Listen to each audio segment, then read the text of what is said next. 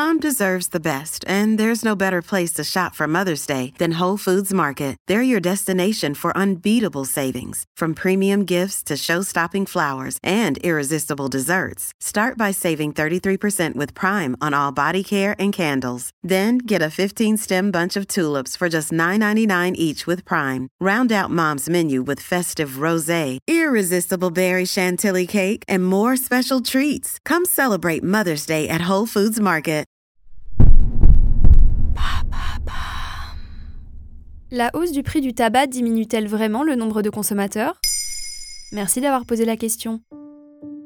La hausse du prix du tabac n'en finit pas. Le ministre de la Santé a annoncé qu'en 2025, le prix d'un paquet de cigarettes passera à 12 euros et devrait atteindre 13 euros en 2026. Le tabagisme concerne aujourd'hui 15 millions de Français. Il est toujours compliqué de décrocher et on le sait tous, le tabac a un effet désastreux sur la santé.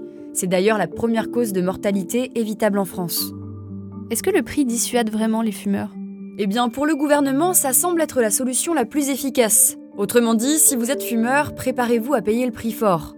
D'après BFM TV, en 20 ans, le tarif du paquet de tabac a triplé, passant de 4 à bientôt 12 euros.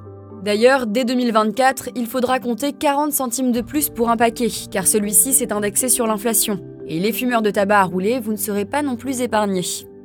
Selon les chiffres de Santé publique France, entre 2016 et 2019, on a connu une diminution significative du nombre de fumeurs quotidiens, avec une baisse d'environ 5%.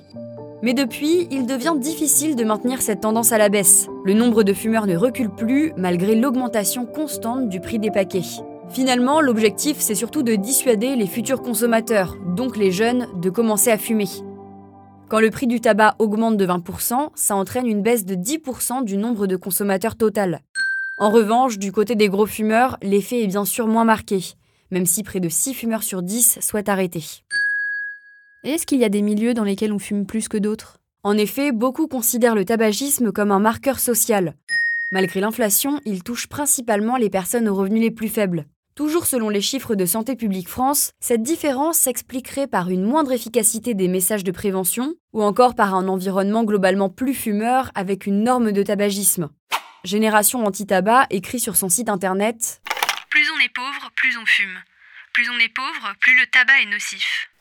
Ils expliquent ainsi que le tabagisme constitue le premier facteur d'inégalité sociale en matière de santé, avec une surmortalité parmi ces catégories sociales en raison du tabagisme. Mais comment se décompose concrètement le prix d'un paquet de cigarettes? Alors si on prend un paquet de cigarettes, disons à 11 euros, il y a 66 centimes pour le fabricant de cigarettes, 1,10 euro pour le buraliste et plus de 9 euros de taxes. Autrement dit, c'est l'État qui empoche 84% du prix d'un paquet de cigarettes.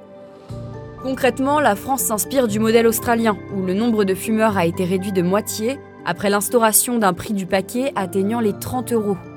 Le problème, c'est que face à la hausse des prix en France, le tabac de contrebande séduit de plus en plus de fumeurs. Et certains consommateurs n'hésitent pas à aller acheter leurs paquets chez nos voisins européens pour les toucher à moindre prix. Le vapotage, quant à lui, a tendance à augmenter. Selon France Info, 1,9% des jeunes de 17 ans vapotaient régulièrement en 2017. En 2022, ce chiffre atteint les 6,2%. Aujourd'hui, ils sont plus nombreux à avoir essayé la cigarette électronique plutôt que la cigarette traditionnelle. Voilà comment la hausse du prix du tabac influe sur le nombre de consommateurs. Vous souhaitez réagir à cet épisode? C'est possible et ça se passe sur Spotify. Vous pouvez commenter l'épisode et répondre au sondage du jour directement sur l'appli. Maintenant vous savez, un podcast Bababam Originals, écrit et réalisé par Joanne Bourdin. Si cet épisode vous a plu, n'hésitez pas à laisser des commentaires ou des étoiles sur vos applis de podcast préférés.